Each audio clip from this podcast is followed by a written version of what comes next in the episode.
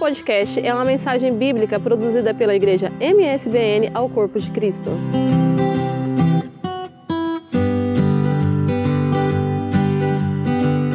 Gente boa, como nós anunciamos a vocês, hoje nós estamos iniciando uma nova série de mensagens baseado no título Tudo Posso naquele que me fortalece. Bom, por que eu explico para vocês, depois nós vamos ouvir o, o pregador, o orador dessa noite. Por causa do momento que nós estamos vivendo. A igreja tem recebido diariamente, vocês sabem que nós estamos com a porta aberta aqui todo dia. Então a igreja tem recebido diversas pessoas que estão em crise. Crise conjugal, crise emocional, crise financeira, crise. E a palavra de Deus tem respostas para tem resposta para as crises da nossa vida. Por isso que nesse mês de abril nós vamos trabalhar um pouquinho dentro das crises do nosso tempo. É no momento que nós, como igreja, temos percebido que diversas pessoas têm vivido, sejam desta congregação ou pessoas que procuram ajuda desta igreja. Então, são áreas, por exemplo, nós vamos estar abordando diversas orientações com relação à área do trabalho, à área profissional, à área das finanças. E hoje, para começar, nós vamos estar a pensar juntamente com Paulo César, que vai falar a nós nessa noite sobre como superar o endividamento financeiro.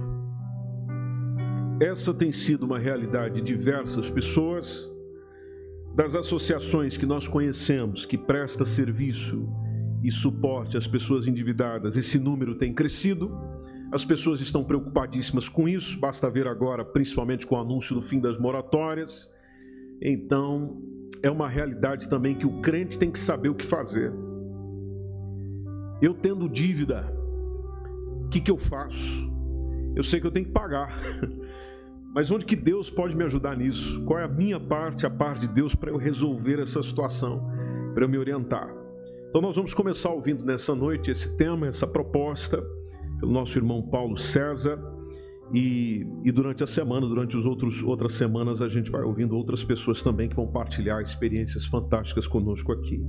Tudo posso naquele que me fortalece. Convido você a estar em pé, por favor. Pai, nós vamos ouvir tua palavra. E como sempre, nós, como tua igreja, temos prazer em te ouvir. Usa o teu filho Paulo de uma maneira especial para falar a nós nessa noite. Nós precisamos da tua direção. Nós precisamos da tua orientação. Talvez essa não seja uma dificuldade de quem está com a gente, mas é uma dificuldade que nós vamos encontrar alguém que vai precisar de uma orientação. Por isso nós queremos guardar a tua palavra no nosso coração para não pecarmos contra ti, não pecarmos contra as outras pessoas, mas vivermos de acordo com ela e solucionarmos os nossos problemas segundo ela também. Em nome do Senhor Jesus. Amém. Em pé, vamos receber Paulo César.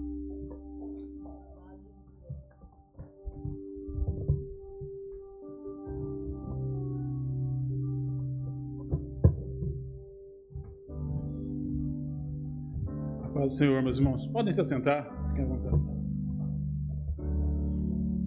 Bom, o pastor já nos, já nos deu aqui o, o tema, o, o mote inicial. Nós vamos falar sobre princípios bíblicos, bíblicos para superar as nossas crises financeiras, sobre endividamento, sobre como superar tudo isso.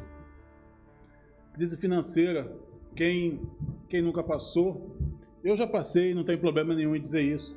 Já passei por alguns apertos de cinto, como nós costumamos dizer. Como o pastor mesmo disse, atualmente nós estamos vivendo um tempo que, que é muito difícil. Talvez você esteja passando por alguma dificuldade financeira, algum momento de crise, algum deserto, digamos assim, na sua área financeira. O fato é que reclamar do governo, reclamar do seu patrão, reclamar da vida, reclamar de tudo, não vai resolver nada. Não vai, não vai adiantar nada. Você não vai resolver essa situação, isso só vai te deixar mais e mais desanimado. Então, reclamar não resolve nada. O que nós temos que aprender é que existem várias vários ensinamentos na Bíblia Sagrada que nos ensina como nós podemos trabalhar e melhorar essa área financeira ou a nossa área financeira mas de repente você vai se perguntar ou me perguntar, mas o que a Bíblia fala sobre dinheiro, sobre prosperidade, sobre finanças? Fala muito. fala muito. Essa semana, enquanto, enquanto lia, enquanto pesquisava, eu comecei a ler e eu descobri um, um escritor americano chamado.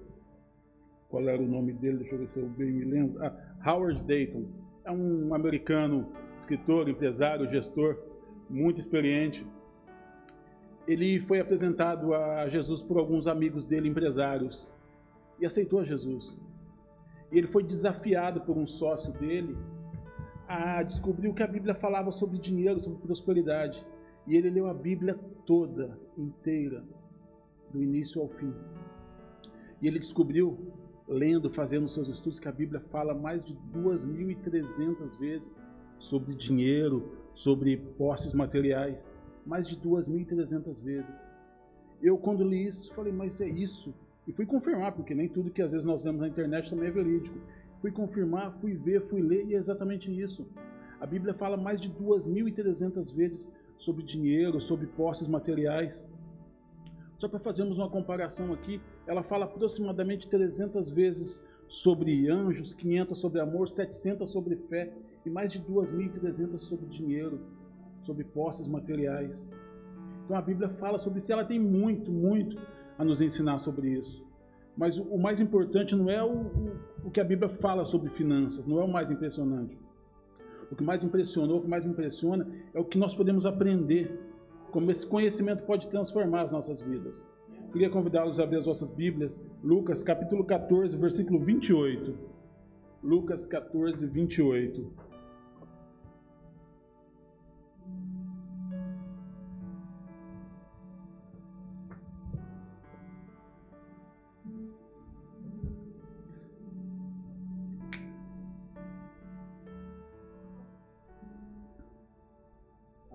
Lucas 14, capítulo 28, nos diz assim: Pois qual de vós, querendo edificar uma torre, não se assenta primeiro a fazer as contas dos gastos, para ver se tem com que, as, com que a acabar? Para que não aconteça que, depois de haver posto os alicerces e não a podendo acabar, todos os que a virem comecem a escarnecer dele, dizendo: Este homem começou a edificar e não pôde acabar. Só até aqui, amém? Quando nós passamos por, por momentos difíceis, quando nós passamos por crises financeiras, muitas vezes nós, nós caímos no erro de, de não querer saber o tamanho da nossa crise. Esse é o primeiro dos nossos erros.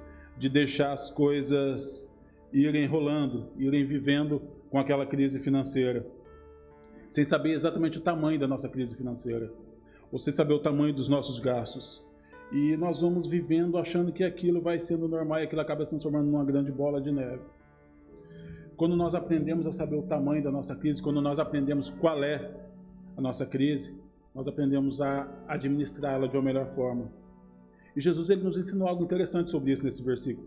Na primeira parte, quando ele diz qual, qual de vocês, se quiser construir uma torre, primeiro se assente e calcule o gasto ou o preço para ver se tem dinheiro suficiente para comprá-la. O princípio que ele nos ensina aqui, a primeira coisa que ele nos ensina aqui é a organização. Organização. Esse é o primeiro princípio que nós temos que reter aqui na nossa mente hoje. Um exemplo, você sabe, por exemplo, quando, quanto ou quanto você gasta por mês? Você tem isso assente, apontado? Você tem ideia disso? Você, por exemplo, tem ideia para onde está indo, para onde vai o seu dinheiro quando chega o final do mês? Você tem ideia para onde foi esse dinheiro todo? Ou o dinheiro que você gastou, o dinheiro que você trabalhou tanto para tê-lo durante o mês? Você sabe dizer o que você poderia fazer hoje se você tivesse que cortar gastos, se você tivesse que cortar despesas na sua vida por conta de uma crise ou por conta de uma dificuldade? Você sabe onde poderia apertar ou cortar aí um bocadinho? Será que nós temos noção disso? Quando eu falo você, eu digo eu também, eu me coloco aqui também nisso. Nós temos que começar a vencer a crise calculando o tamanho dela. Nós não podemos fechar os olhos para isso. Nós temos que saber o tamanho da nossa crise e não deixar essa crise ir rolando, não deixar as coisas irem tomando proporções que às vezes nós não perdemos totalmente o controle. Às vezes os números, quando nós fazemos as contas, colocamos tudo na ponta do lápis, como nós dizemos, eles podem não ser tão positivos, mas eles vão nos ajudar a enxergar a verdadeira dimensão e o tamanho da nossa crise. A verdadeira o verdadeiro tamanho do que nós temos que, que fazer e aprender. E nós temos que fazer como Jesus nos ensinou. Quando ele diz: assente-se, pense aqui na sua crise e calcule os números reais. Ele está dizendo para nós sentarmos, colocarmos tudo na ponta do lápis e calcularmos o que nós temos que fazer. Ele nos ensina isso aqui. Quando ele diz: qual de vocês, se quiser construir uma torre, primeiro não se assenta para calcular os gastos para saber se vai conseguir ou não terminar essa torre. Então, o primeiro ponto aqui é saber calcular o tamanho da nossa crise. Nós temos que saber qual é o, o, a dimensão da nossa crise. Sentar, pôr isso na ponta do lápis e aprender. E aprender a, a saber o que nós temos que fazer para diminuir custos, cortar gastos, porque muitas vezes é preciso. Muitas vezes acontece. Como eu disse, já aconteceu comigo e pode acontecer com qualquer um de nós. Todos nós estamos sujeitos a isso. Ainda mais nessas alturas que estamos vivendo de, de pandemia, de, de layoffs, de, de desemprego para muitas pessoas. É complicado, mas a Bíblia nos ensina, mas a Bíblia tem princípios que nos ensinam, que nos ajudam a, a trabalhar essa situação, a conseguir sair dessa situação. O segundo ponto é que nós temos que saber ajustar o nosso padrão de vida ao momento que nós vivemos. Em Lucas, no capítulo que nós lemos, 14, 28, Jesus também nos ensina que nós temos que assentar, como eu já disse, e calcular as coisas. Mas nós temos que observar aqui que Jesus também nos ensina outro princípio, que é preciso verificar se nós temos meios de concluir. Momentos de crise, meus irmãos, momentos de crise financeira, que é o que nós estamos a falar aqui hoje, às vezes exigem de nós atitudes mais firmes. Nós não podemos ser, ser fracos diante de, das intempéries financeiras que nós temos. Não vai adiantar, por exemplo, se você está passando por dificuldades, você tentar manter o mesmo padrão de vida que você tinha antes. Você tentar fazer as mesmas coisas que fazia antes, naquele momento, naquele momento não é, não é possível. Então nós temos que saber avaliar. Nós temos que saber avaliar cada coisa e verificar onde nós podemos cortar, onde nós podemos adaptar as coisas. E eu vou só abrir um parênteses aqui, vou fechá-lo já. Um exemplo prático disso, quando eu e Luciane nos casamos, nós casamos no Brasil. Então, foi um tanto quanto dispendioso. Fomos daqui para o Brasil, queremos estar perto da família, estar perto das pessoas. Então, tivemos que fazer um esforço financeiro, tivemos que apertar aqui, na altura, vem de carro, sair do trabalho, fizemos acordos e tal, e fomos, casamos no Brasil. Como todos sabem, a Luciene, dois dias antes do nosso casamento, teve um acidente, se machucou, foi muito difícil para nós. Voltei do Brasil, ela teve que ficar no Brasil, porque não podia viajar como estava, teve que fazer tratamentos. Ela ainda ficou um mês lá, voltei sem trabalho. Tinha uma, já tinha alugado uma casa, graças a Deus, mas sem trabalho. Tinha que fazer frente às despesas, à renda, às despesas que nós temos de água, luz, gás e tudo que vocês imaginam como uma compra. E ficava pensando, mas o que, que eu vou fazer?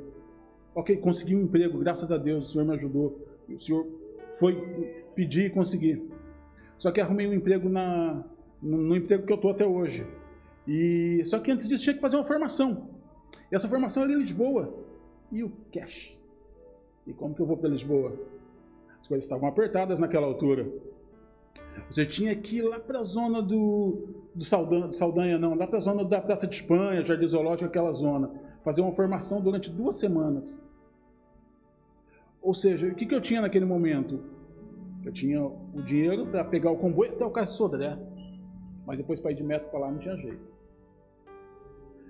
E eram duas horas andando, do Cais Sodré até a Praça de Espanha, Jardim Zoológico, para quem conhece mais ou menos. Ou seja, é o que eu tinha que fazer naquele momento. É, é o padrão que eu tinha naquela altura. Então eu saía de lá às vezes às 6 horas da tarde para chegar em casa Sodré às 8 da noite.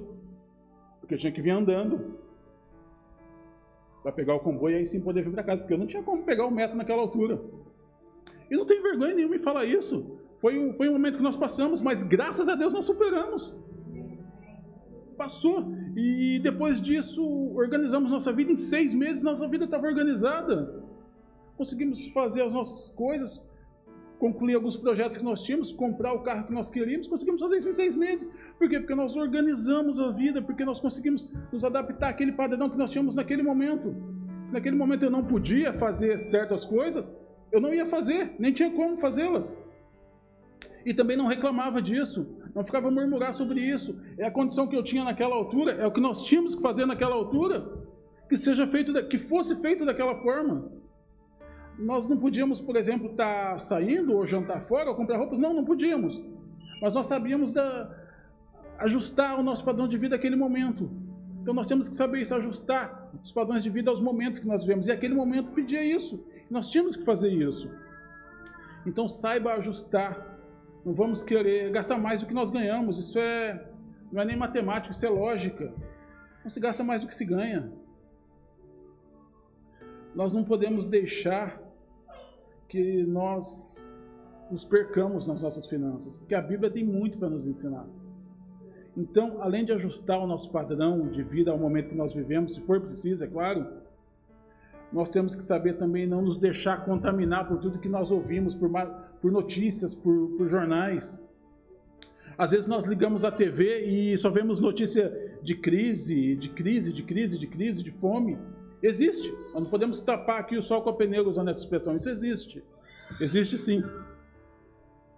Mas nós não podemos é nos contaminar com essas notícias. Nós temos que saber filtrar essas notícias. Ficar desanimado, com medo, com temor de, de ser mais ousado, não vai adiantar. Nós temos que saber ser mais ousados mesmo com, com notícias más. Porque se nós não formos ousados em, em saber tomar decisões, em saber nos impor, em nos impor onde nós estamos, no, no nosso trabalho, nas nossas coisas, nós somos contaminados pelas más notícias. E nós não podemos deixar que isso aconteça. Considere sim as más notícias, meus irmãos, para fazer avaliações sobre isso. Pegue aquela má notícia e tire um exemplo daquilo, para que possa fazer diferente, para que possa fazer de outra forma.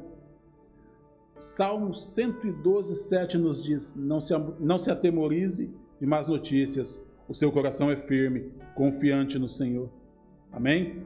A pessoa confiante ela é mais forte, mais firme no seu trabalho, ela é mais positiva. Quando nós somos confiantes, nós somos firmes, somos positivos. E todas essas coisas, elas conseguem nos ajudar a vencer crise quando nós somos confiantes, quando nós somos firmes, nós temos muito mais ousadias, ousadia, desculpe, nós, nós somos mais ousados, nós não nos atemorizamos, nós não deixamos o medo atrapalhar as nossas vidas quando nós somos mais ousados. Nós não podemos ficar paralisados, meus irmãos. Nós não podemos ficar paralisados por falta de ação. Às vezes, algumas pessoas diante de crise ou diante de, de momentos de crise financeira, elas preferem ficar paralisadas, preferem ficar parada, esperando ver o que vai acontecer, esperando ver que situação, como que vai se desenrolar aquela situação. Mas a Bíblia, ela nos orienta exatamente o contrário disto. Provérbios 13, 4 nos diz assim: O preguiçoso deseja e nada tem, mas a alma dos diligentes se farta. Se você está, se você está enfrentando uma crise financeira, saia dessa paralisia, não fique paralisado esperando as coisas acontecerem. Não fique perguntando a si mesmo o que eu posso fazer para vencer isso. Haja, temos que ter ação. Pense no que se pode fazer para vencer essa crise. Sei lá, fazer um faz um trabalho extra, procurar alguma forma de, de conseguir fazer algum, algum trabalho a mais, estude mais para conseguir uma colocação melhor, uh, busque um novo trabalho, sei lá, abra seu próprio negócio, se assim for, mas não fique parado, não fique paralisado. Busque crescer dentro da sua empresa, onde você está, se for o caso, mas busque formas de fazer a diferença. Busque fazer a diferença. É isso que nós temos que aprender. Para vencer a crise, nós temos que buscar, buscar e não parar. Buscar aprender todos os dias com os nossos erros, buscar aprender todos os dias com falhas que às vezes nós tivemos no passado, saber olhar para o passado e saber que podemos fazer diferente hoje e amanhã. Meus irmãos, as possibilidades elas são, são muitas, mas para quem quer vencer, para quem não quer ficar paralisado, para quem não quer ficar parado, enquanto aquele que fica parado não, não consegue chegar a lugar nenhum, aquele que é diligente, aquele que é esforçado, aquele que, que se farta para conseguir, que trabalha para conseguir, Deus abençoa, Deus cuida, porque com a bênção de Deus e a força e a disposição do nosso trabalho, isso é importante, com a bênção de Deus e a força e disposição do nosso trabalho, nós podemos vencer a crise, nós podemos aprender a vencer a crise, amém? Nós podemos sair da crise muito mais rápido do que aqueles que estão parados, que só pensam em, em derrota, que se acham perdedores. Outro ponto muito importante é que nós, nós não podemos vencer a crise sozinhos. Meus irmãos, uma crise financeira, muitas vezes nós precisamos de ajuda para superar ela, para superar essa crise. E sozinho é muito mais difícil. Sozinhos nós sempre somos mais fracos. Nós somos mais fracos sozinhos, sim. Nós precisamos das pessoas. E a Bíblia nos ensina um princípio extremamente poderoso sobre, sobre esse aspecto, que está em Eclesiastes 4, do 9 ao 10, que nos diz assim: Melhor é serem dois do que um, porque tem melhor paga do seu trabalho, porque tem melhor paga do seu trabalho, porque se caírem, um levanta o companheiro, aí porém do que estiver só, pois caindo não haverá quem o levante. Eclesiastes 4, 9 e 10.